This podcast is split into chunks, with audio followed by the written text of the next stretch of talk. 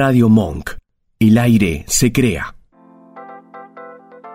Bienvenidos a Mi Lado B, un espacio dedicado a los sentidos. Dale, prepárate, vamos a disfrutar de un nuevo encuentro.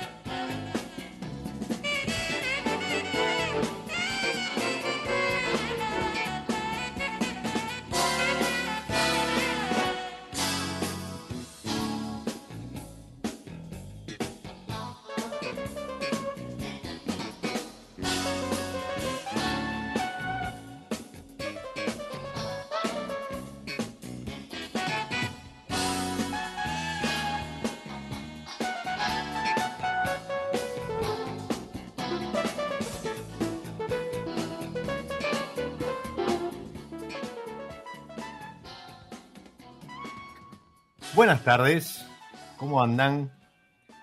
¿Me extrañaron? Bueno, yo sí los extrañé a ustedes, a la radio, al Vasco que opera cada martes, cada episodio.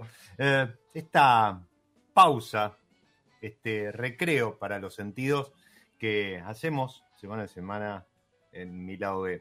Y, y esta vuelta después de las vacaciones, después de haber renovado algo de aire, la hacíamos nada más ni nada menos que de la mano de Vengeance junto a Chick Corea Electric Band haciendo Starlight. Eh, esto es del álbum Light Years. Eh, una, reminiscencia eh, jazz, pero con bastante de, electrónico. ¿sí? Em, allá por 1987 se estrenaba este, este tema Starlight luz de estrellas. Y, como decía, Vin Benson eh, nos presenta la música, nos, nos trae al protagonista de esta semana, en este caso la protagonista. ¿Y por qué Luz de Estrellas? Porque presentaba el episodio de hoy en, en redes hablando de Faro.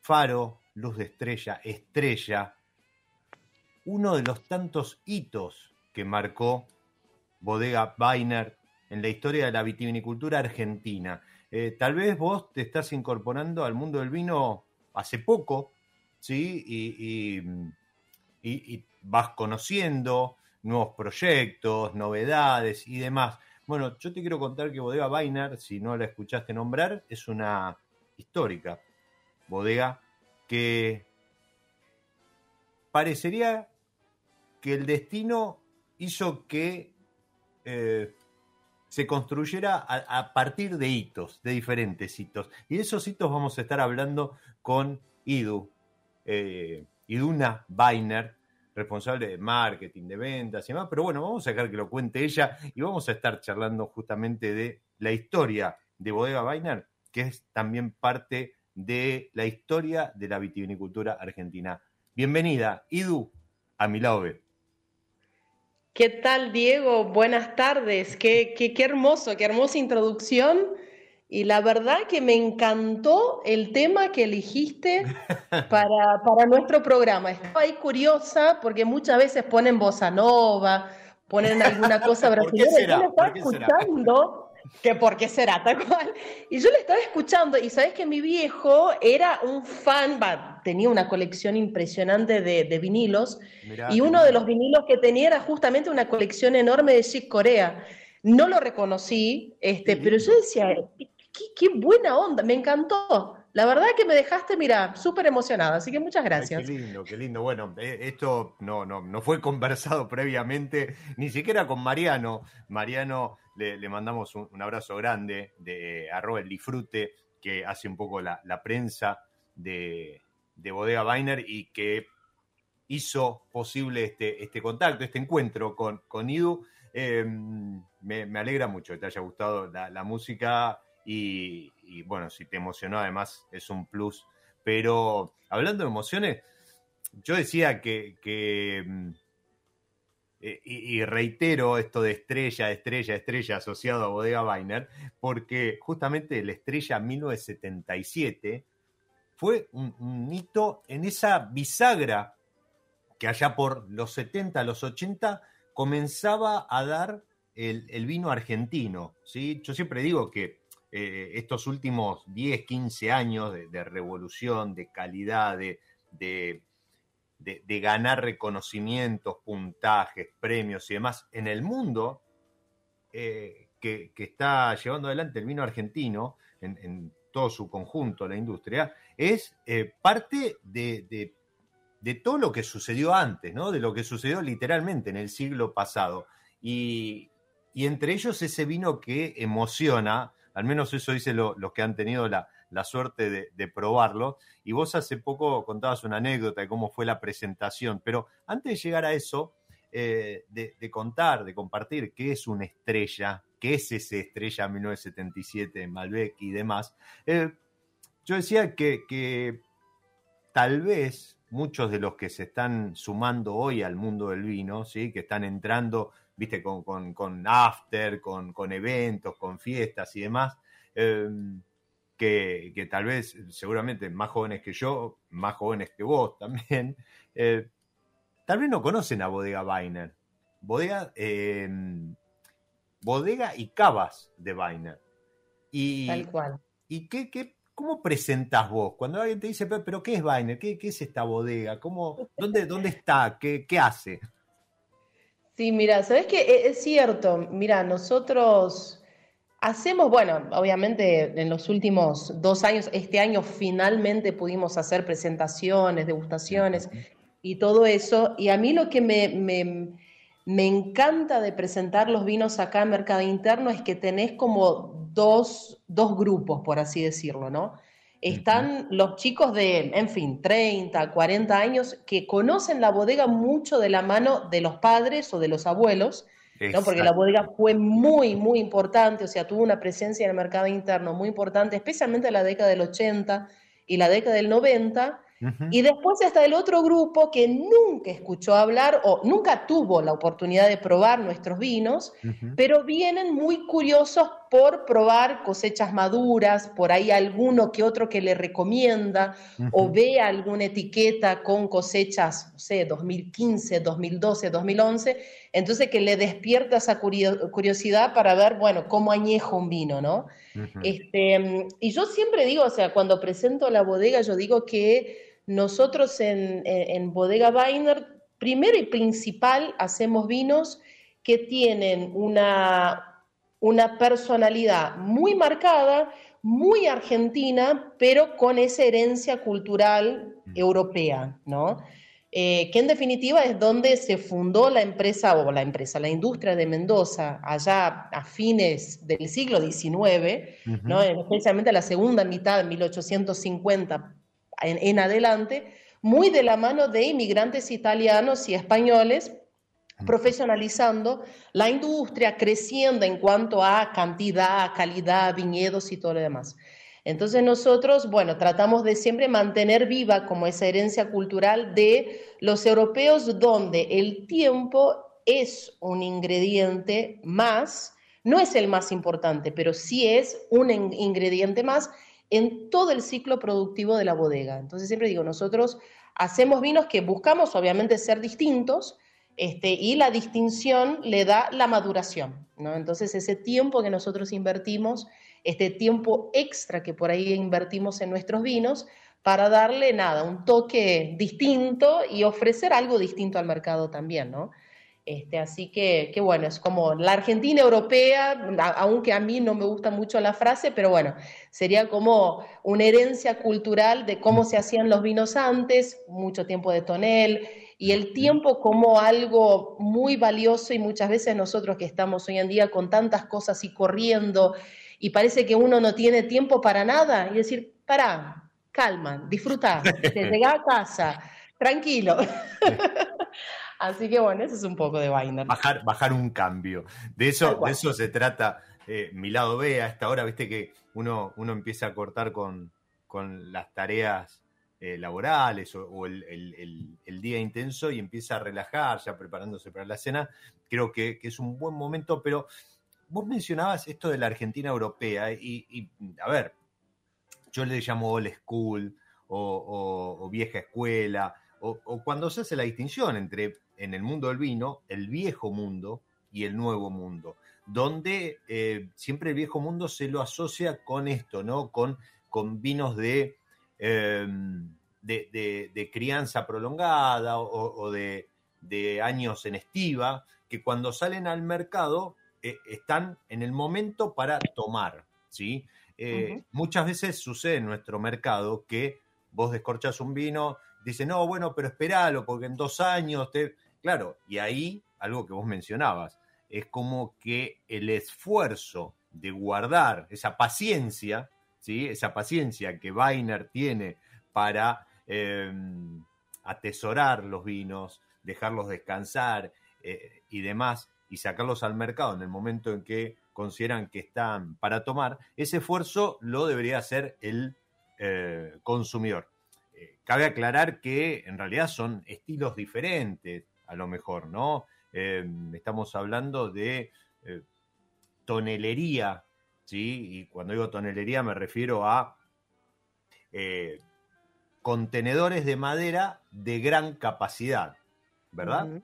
Exactamente. El nuevo mundo se caracterizó de la mano de, Estados Unidos principalmente de em, barricas para la crianza de los vinos más chicas, de, 250, 225, 300 litros. En cambio, este mundo del que estamos hablando, donde en Argentina algunas bodegas todavía lo mantienen, entre ellas Weiner, y además Weiner con un hito del que vamos a estar hablando dentro de un ratito, eh, con, con estos envases enormes de madera. ¿Qué, capacidad, por ejemplo, tienen los toneles que hoy, o, no sé, el más grande que tiene Weiner para, en, uso para añejar estos vinos? Mira, nosotros tenemos una colección realmente muy importante de toneles, ¿no? Yo creo que el gran diferencial que nosotros tenemos a nivel productivo es justamente la capacidad de guarda o la capacidad de crianza en toneles. Hoy tenemos, bueno, con los nuevos toneles que se sumaron en el último mes, son 264 toneles. El más chico son 2.000 litros, o sea, es prácticamente 10 veces lo que es una barrica normal de 225. El más grande de todos es un tonel de 44.000 litros, Aparte es un tonel súper histórico, este, que se trajo a la Argentina en 1910, en aquel momento por Bodega Giol, que Bodega Giol era la bodega más grande del mundo, y la industria de vinos de, de, Mendoza específicamente era muy pujante, una economía muy fuerte. Este, y bueno, y después tenemos toneles de 4.500, 5.000, 6.000, 8.000 litros, pero básicamente los toneles lo que representan son vasijas de madera grandes, de gran volumen, donde el contacto entre el vino y la madera es muy chico. Por eso se puede añejar o hacer la crianza de un vino por tres años, cinco años, veinte años en estos toneles sin tener una sobreinducción o sobrearomatización de la madera, ¿no? Y yo siempre digo y hago mucho hincapié en que no hay uno que es bueno y otro que es malo. O sea, yo soy muy anti el maniqueísmo de la industria del vino. De hecho, nosotros tenemos una línea de vinos nueva, Monflerí, que trabajamos con barricas de 500 y 800 litros, pero la, digamos, el corazón, la parte tradicional de Weiner, que son toneles grandes de 4.000, 6.000 litros, este, el propósito es siempre ofrecer algo que sea, como vos decías, o sea, que, que esté listo para tomar, que esté listo para disfrutar. Y eso siempre fue, desde el año 77, que fue nuestra primera cosecha, como el norte que marcó la bodega, ¿no? Decir, bueno, el vino cuando entra al mercado tiene que estar listo para, para, beberse. este, ¿Eso quiere decir que hay que salir corriendo? No, para nada. O sea, son vinos de guarda y el tema del potencial de guarda es mucho más amplio que viene de selección de viñedos, de estructura de planta, de concentración, o sea, es un mundo mucho más amplio que tratar de eh, encuadrarlo en uno u otro, viste, barrica versus tonel o primera zona. Es como que es muy interesante para mí el momento en donde está el mercado y el consumidor de vinos, donde uno puede ir probando, ir probando cosas distintas. Y por supuesto después uno tiene sus favoritos, ¿no? Este, pero siempre ir probando y experimentando y descubriendo cosas nuevas y eso me parece que es lo más interesante hoy de la industria, este, inclusive como productores de vinos, ¿no? O sea, yo creo que Argentina creció mucho en el mercado internacional a raíz de eso, a raíz de esa libertad que existe en crear, ¿viste? En creadores de vinos de distintas zonas, de distintos estilos, de distintas personalidades y el mundo ve a Argentina como eso, ¿no? Un, país de mucha diversidad. Es, esa es la palabra. Mira, te, estaba esperando que, que, terminaras para agregarla, pero cerraste con, diversidad. Y esto que menciona Igu no significa que haya algún estilo que sea mejor que otro. No, son diferentes. y ahí es donde termina ganando eh, el que se para frente a la góndola, frente a la estantería de la vinoteca y, elige, ¿no? Eh, el que antes a lo mejor iba a un, a un supermercado, no, a un restaurante y tenía una hoja en la carta de vino y hoy hay algunos restaurantes que te traen un libro aparte con páginas y páginas y páginas, pues tienen unas cavas inmensas. Bueno, esa diversidad es la que recién eh, recorría Edu con lo que mencionaba y, y, es, cierto, ¿no? Es que, a ver, Todas las bodegas entienden que cuando sacan un vino al mercado está en el momento para ser tomado. ¿sí? Eh, está claro que la guarda del vino eh, en determinadas condiciones y con las características del producto que está dentro de la botella, va a hacer que ese vino mejore, evolucione, crezca eh, y, empiece a ofrecer otras cuestiones que lo hacen todavía más interesante. Yo, hablando de eh, estas novedades que, mencionaba así al pasar, Idu, y sobre las que vamos a estar charlando ahora, eh, estoy disfrutando un Cabernet Franc 2019, la línea Weiner, que es eh, novedad absoluta.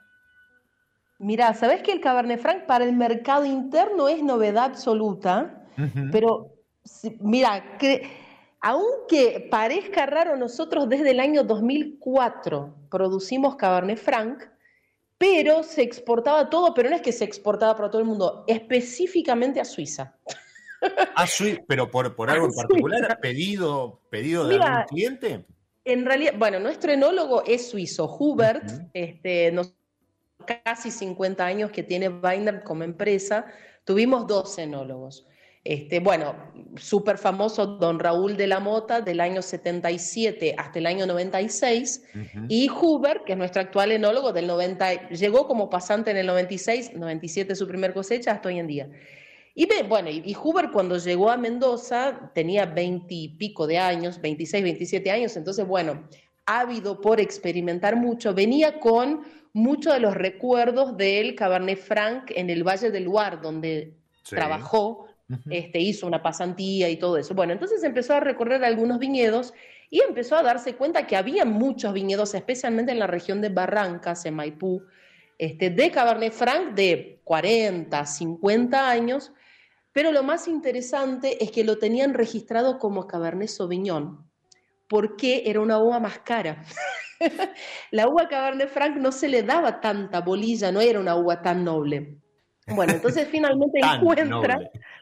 Sí, no, impresionante. Viste, hoy en día es como que Cabernet Franc es la uva del momento. Bueno, entonces nada, encuentra un viñedo chiquitito, este, plantado, si no me equivoco, en 1960 y empezamos a producir Cabernet Franc.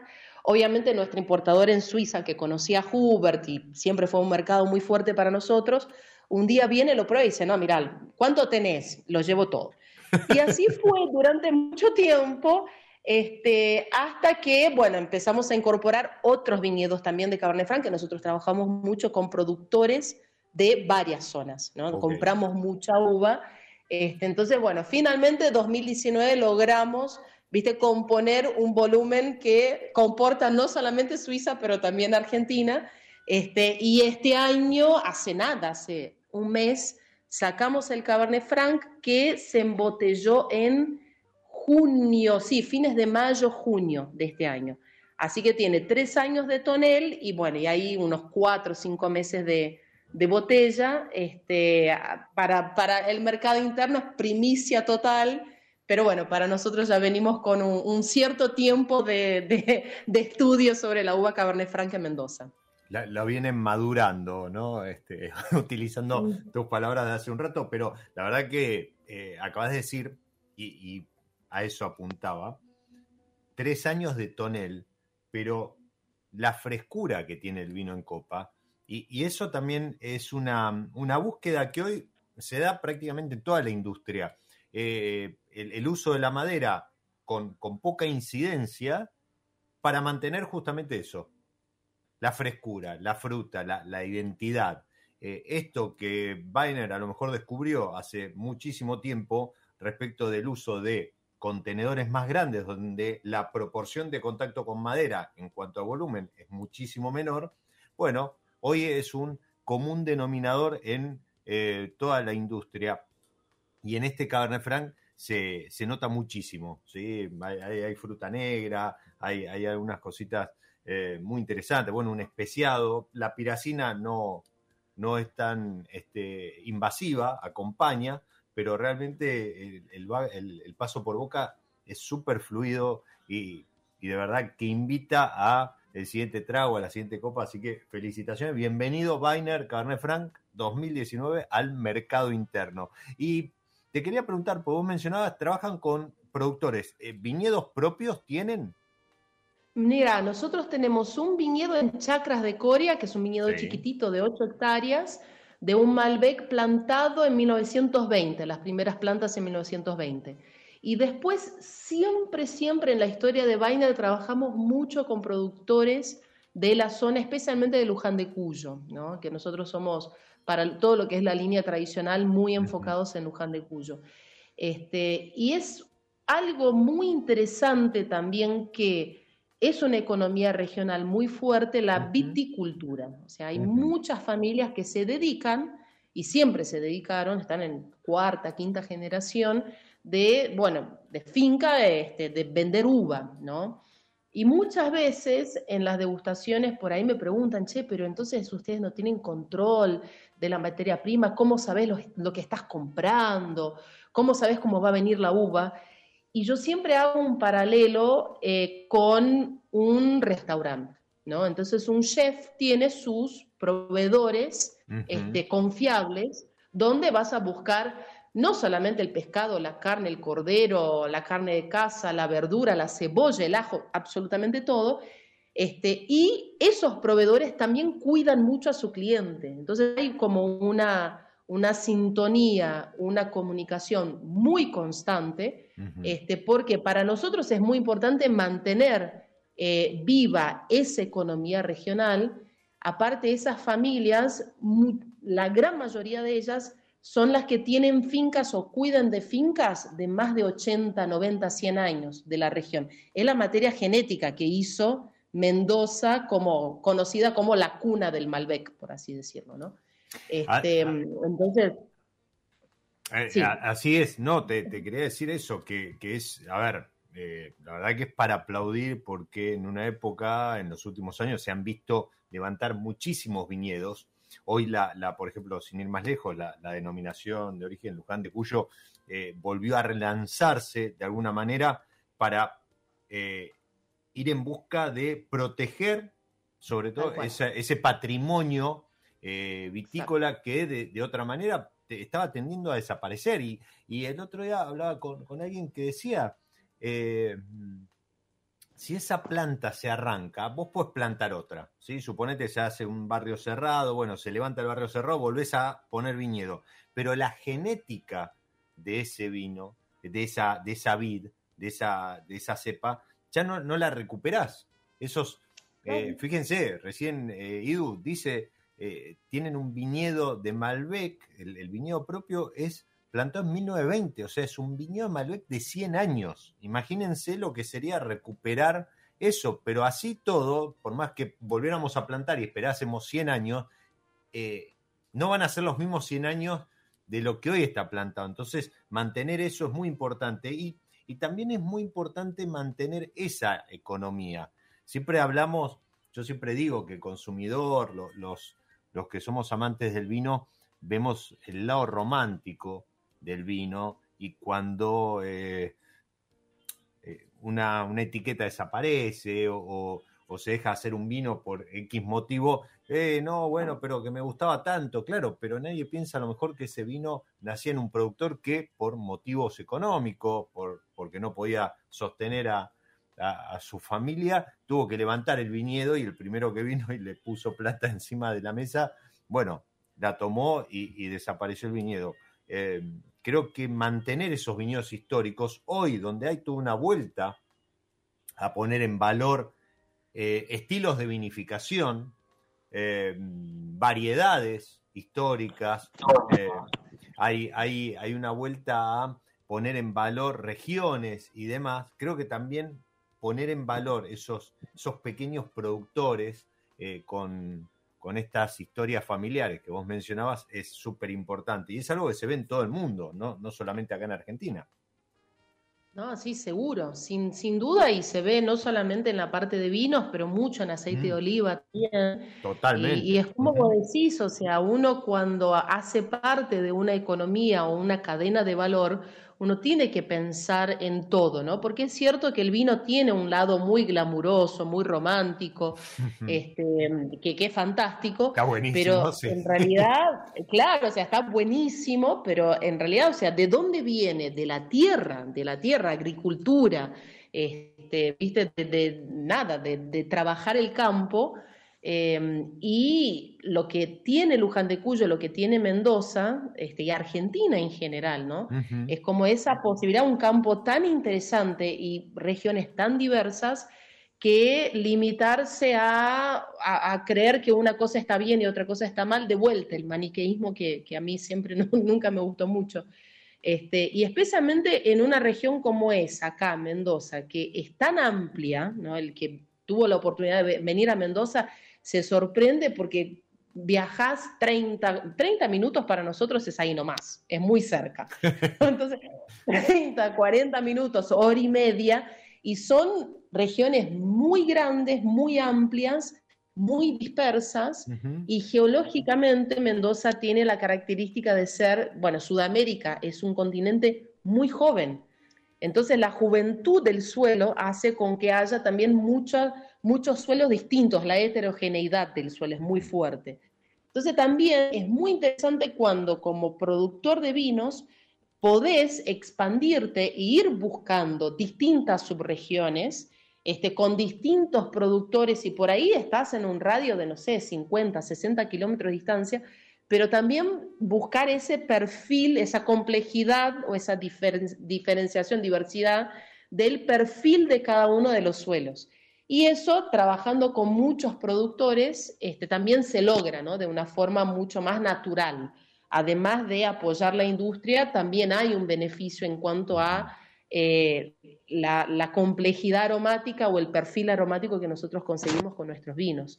Este, o, por ejemplo, con el Cabernet Franc, que vas a una región específica, Barranca, Semaipú, que es un suelo muy pobre, muy arenoso, muy pedregoso, que justamente lo que he dicho al Cabernet Franc, este, al igual que Cabernet Sauvignon y Merlot, y bueno, y empezás a encontrar como esas joyitas este, y podés empezar a trabajar cepas de una forma relativamente más rápida este, y buscando el suelo apropiado para cada, una de la, cada uno de los viñedos o cada una de las cepas que, que uno quiere trabajar. Entonces también te permite un abanico muy interesante como productor de vinos este, eso de trabajar y hacer alianzas este, con productores de la zona.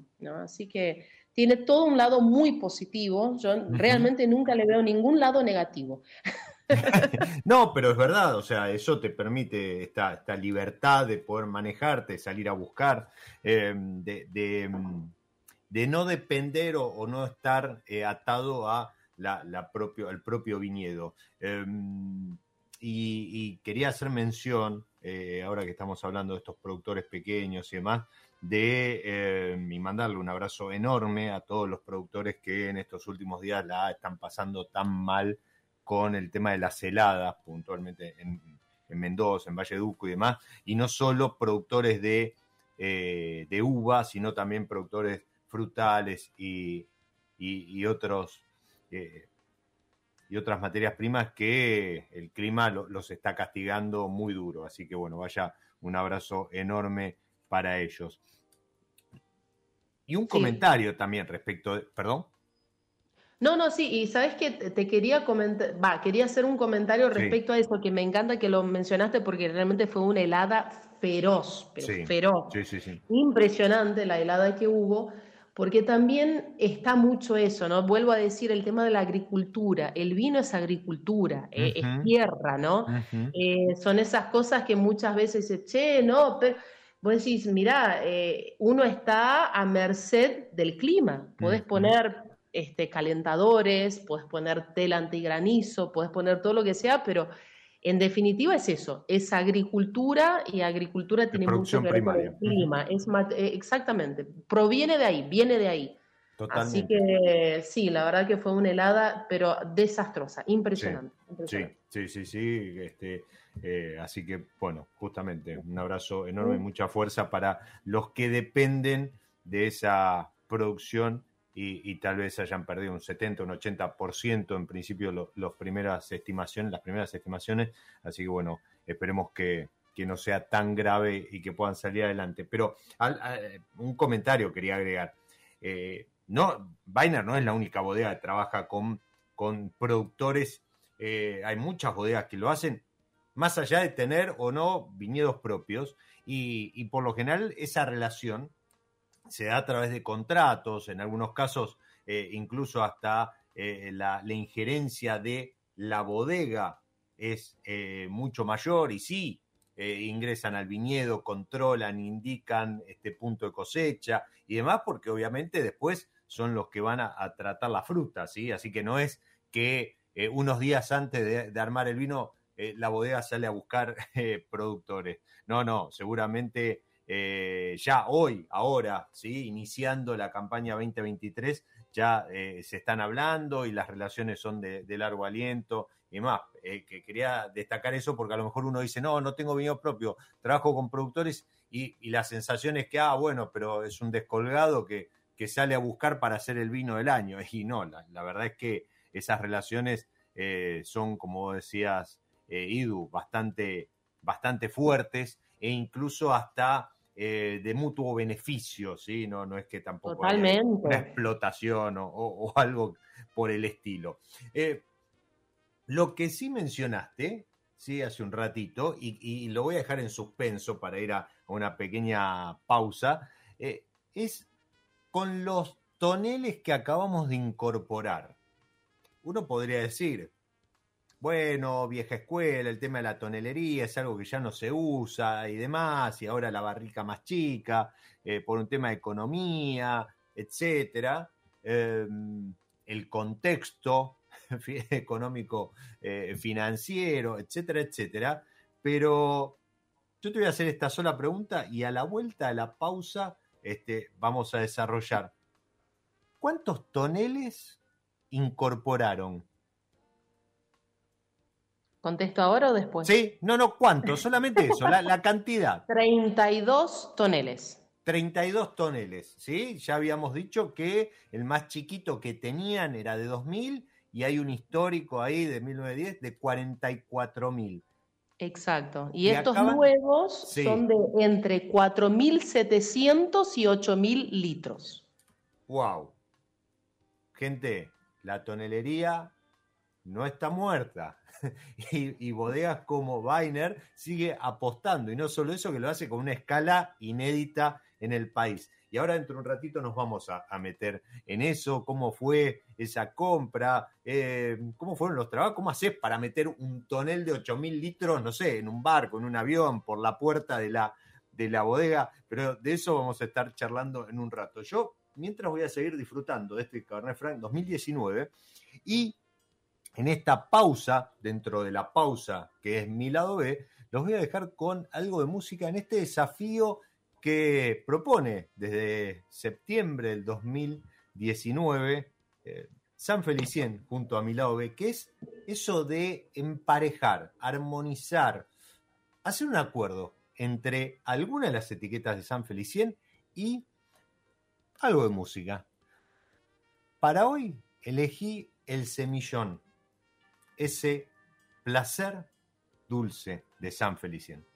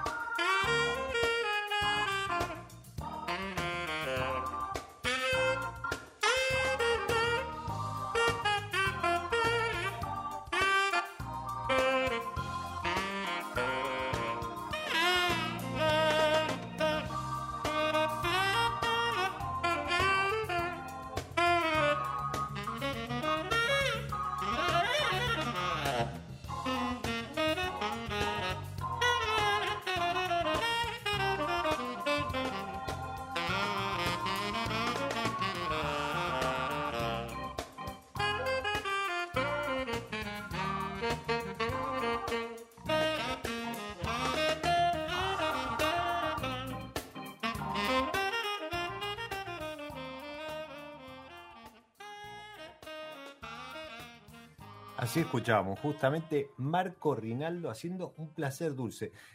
Marco Rinaldo es un compositor que se dedicó a hacer música de, tipo hilo musical, tipo este, eh, eh, ¿sí? este, música para, para mantra, para relax y demás. Y tan mal no le ha ido, porque de hecho hasta fundó un, grupo este, productor de este estilo de música, eh, Music Group, con, con, base en Kensington, en Inglaterra. Así que nada, si les, si les gusta este estilo de música, quieren, necesitan música para relajar, para poner de, de fondo cuando están laburando, estudiando, búsquenlo en Spotify, Marco Rinaldo y después me, cuentan qué tal les va. Eh, lo que sonaba era justamente un placer du que remite a ese semillón dulce de San Felicien. Y como les decía antes de la pausa, yo sigo disfrutando de este Cabernet Franc 2019 que está nada, al salir al, mercado, seguramente eh, en, en, algún lugar ya lo pueden conseguir, pero si no, en un par de semanas aguanten y van a poder disfrutar de este Biner Cabernet Franc 2019. En la charla con, con Idu, Iduna Biner, em, de bodega.biner, arroba bodega.biner en Instagram, ¿sí? Ojo que hay otra cuenta que, está eh, desafectada, es arroba bodega.biner, es W-E I-N como vino en alemán, E-R-T, Weiner.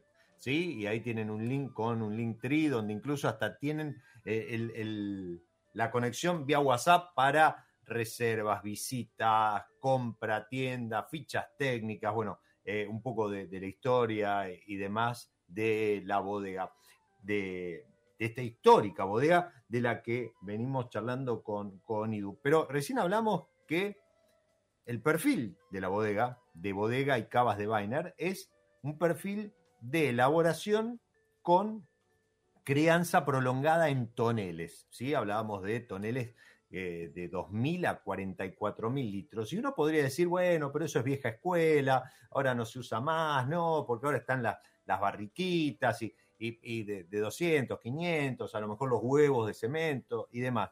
Pero la realidad es que Bodega Weiner no solo eh, deja de lado esa tonalidad, sino que sigue apostando a ese estilo de vinificación y acaba de incorporar 32 toneles de 4.000 a 8.000 litros, mencionaba recién Idu, y, claro, uno se imagina una, cosa como un barril enorme, es decir, ¿cómo lo metes por eh, eh, la puerta? No sé, ¿cómo, cómo haces para transportarlo?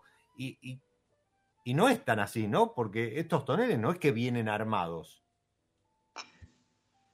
Exactamente. Bueno, de hecho, el, el, gran tema con la tonelería, nosotros elegimos una tonelería italiana que se llama Garbelotto. Sí. Eh, esa tonelería es muy, muy fuerte, produciendo toneles para la región del Piemonte en Italia, que está al noroeste de Italia, y bueno, hay una, hay una subregión Barolo muy famosa, que también usa muchísimo toneles de 6 mililitros. Este, de hecho, para que un vino salga etiquetado como un Barolo, tiene que pasar un mínimo de tres años de crianza. Este, así que, bueno, más allá de, la expertise que tenía eh, Garbelotto, nuestra charla con ellos era, mirá, o sea, me tenés que mandar los toneles desarmados, em, que hasta ahí ellos no tenían mucho problema porque te mandan cada una de las duelas, los unchos, o sea, todas las partes del tonel. El tema es que la tonelería como un oficio toneleros acá en Mendoza ya no existe más. Entonces nosotros dijimos, tenés que mandarme toneleros también. Claro, no me alcanza con el manualcito, ¿viste? como los muebles de Ikea que vienen con el librito para armarlos, no, esto es un poco más complejo poquito más complejo. así, que, bueno, finalmente entre charla y charla este, accedieron y vinieron todos los toneles desarmados. Y es muy interesante, fue, fue la verdad que fue un mes muy súper copado para nosotros porque venían un montón de pallets y cada tonel se armó en Italia por completo, se desarmó se puso en un contenedor y volvieron, va, volvieron, vinieron a la Argentina y entonces las duelas tenían cada, como si fuera una piecita de Lego, ¿viste? Tenía cada uno un numerito porque, bueno, cada tonel ya tenía, eh, o sea, toda su estructura ya armada, no es que vinieron a ver prueba y error, a ver si Claro, duela aparte, con este punto, con esta puerta. ese tipo de encastres, de, de contacto y demás, eh, si no después te, te puede generar una pérdida, no solo una cual. entrada excesiva de, de oxígeno, sino que puede, Pérdida. perder líquido, claro. Exacto, exacto. Así que bueno, llegaron los toneles, llegaron los toneleros y cuando llegaron los toneleros fue divertidísimo, fue un lunes a las 5 de la tarde. Entonces los chicos de portería, uno de ellos, Maxi, sube a administración, me dice, Iduna, hay unos cuatro tipos que hablan un idioma que no entiendo, que dicen que vienen a trabajar acá durante un mes. Claro, era como un ¡Ay, capítulo de un capítulo! un capítulo de Argentina, Tierra, Amor y Venganza. Era una cosa así. No, no, no. Te juro, fue la cosa más divertida del mundo. Ay, chao, ¿cómo está? Y no sé qué. Bueno, en fin. Entonces estuvieron estos cuatro toneleros armando todos los toneles en la cava, porque como bien decías antes del, del intervalo, o sea, la cava, más allá de que un tonel de 6.000 litros o de 4.000 litros, que es el más chico que nosotros compramos hoy en día, no entra en un contenedor. Un contenedor de Claro. 20 o de Ujú. 40 pies no entra por la altura, ¿no? Entonces, primero y principal, nosotros dijimos, mira, queremos incorporar nuevos toneles, pero no queremos ir a toneles chicos, queremos mantener nuestro estilo, queremos mantener nuestro propósito, o sea, toda la historia que venimos construyendo hace casi 50 años, para nosotros es muy importante reivindicarla porque es Weinert. Nosotros vamos a seguir siendo Weinert. Entonces, bueno, primero y principal, por eso vinieron desarmados, porque si no, no entraba en un contenedor.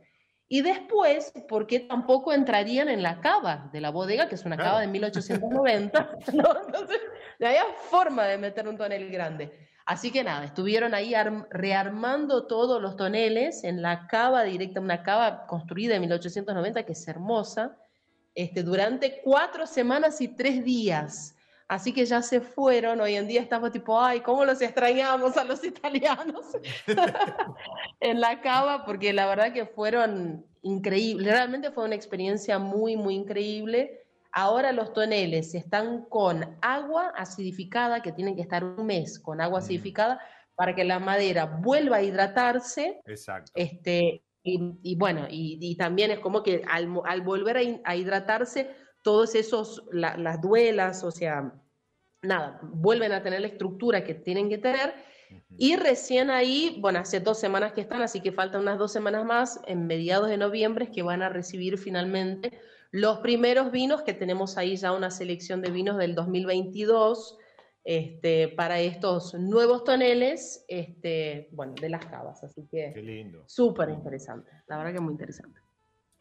Muy, interesante porque aparte todo un proceso y como, como decía Idu, es, es algo que en Argentina, eh, con esta magnitud, eh, yo creo que es la primera vez que sucede después de 100 años, ¿sí? de, cuando estas eh, bodegas con estos estilos que de los que comentaba recién Idu, ¿sí? Giol y tantos otros que quisieron los primeros palotes de, la vitivinicultura en Argentina, armaban su, sus estructuras. Eh, ahí, de vuelta, arroba bodega.biner, pueden entrar y van a, van a tener algunos videos de, de, lo que fue este armado. Así que tienen ahí para entretenerse porque de vuelta es algo que no, no van a ver en cualquier lugar. Y obviamente si andan por Mendoza, escriben ahí por mensaje privado o entran al Linktree, al WhatsApp para reservas y pueden ir a visitar y entiendo que ya se pueden ver, ¿no? Instalados, colocados. Sí, sí, sí, ¿no? Ya se pueden ver. Este, de hecho, los nuevos toneles tienen una, un sacamuestras, que yo todavía me estoy preguntando si fue una buena idea o no poner un sacamuestras tan fácil, ¿no? Pero bueno. este... Peligroso. Muy peligroso ese sacamuestras, me parece, pero bueno, este, igual ahora todavía están con, con, agua con ácido cítrico, pero bueno, este, sí, no, ya está todo armado y, y, también es muy interesante porque, bueno, entrando en la parte un poco más enológica, más específica, uh -huh. nosotros los toneles este, añejos o antiguos que nosotros tenemos, que son un montón, son 232 toneles, son de un roble, de un bosque muy específico que se llama Nancy. Ese bosque de Nancy está en la frontera entre Francia y Alemania, en la región de Alsacia, que hoy en día existe como bosque, pero está comercialmente extinto. Este, y fue en el siglo XX, especialmente la primera mitad del siglo XX, el bosque más buscado por la característica aromática de la madera, muy elegante, muy sándalo, o sea, una madera muy rica a nivel aromático.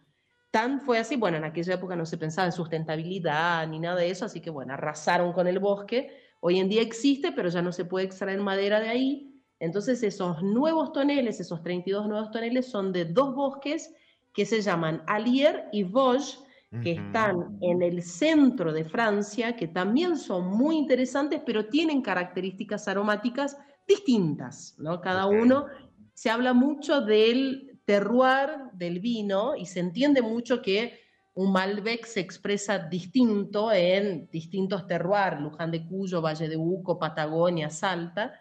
Lo mismo pasa con el roble francés, exactamente lo mismo.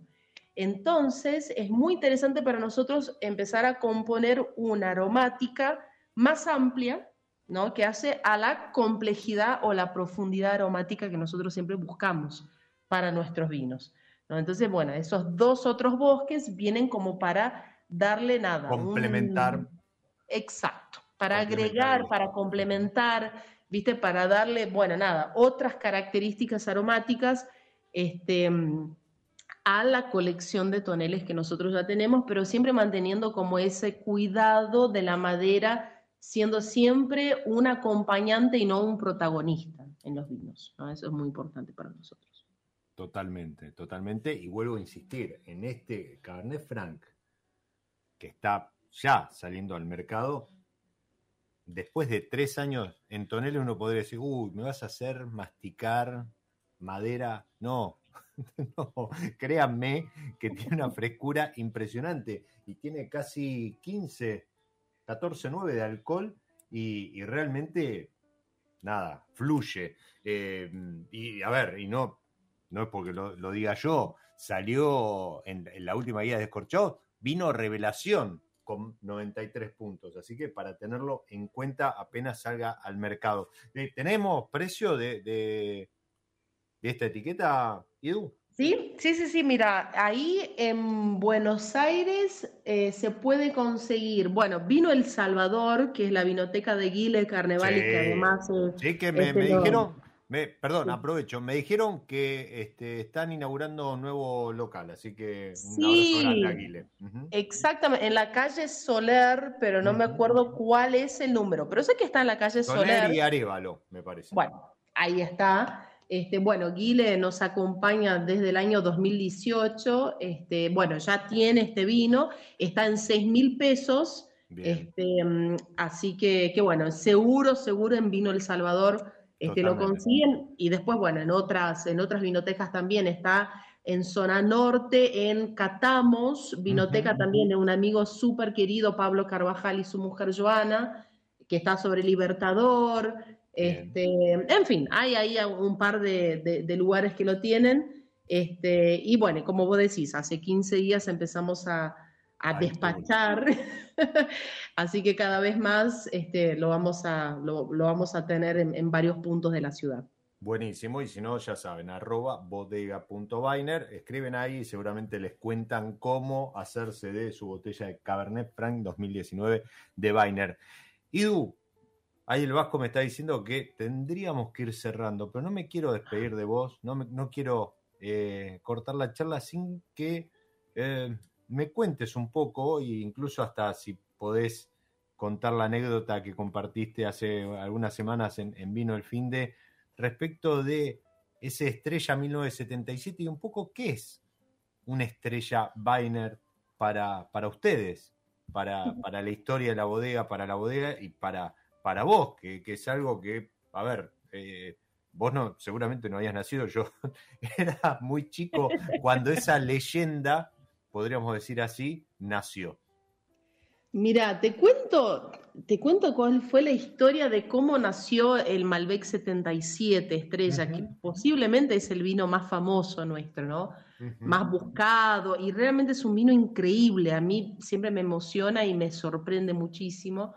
Pero bueno, 77 fue la primer cosecha de la bodega En ese momento la uva Malbec no era la uva noble buscada por, por bodegueros o por enólogos, este, pero don Raúl de la Mota, que fue nuestro primer enólogo, ya tenía como esa visión de decir, mira, la uva Malbec tiene una característica, tiene una calidad superlativa eh, en Mendoza, así que capaz que se pueden hacer vinos varietales, 100% varietales, de muy alta gama.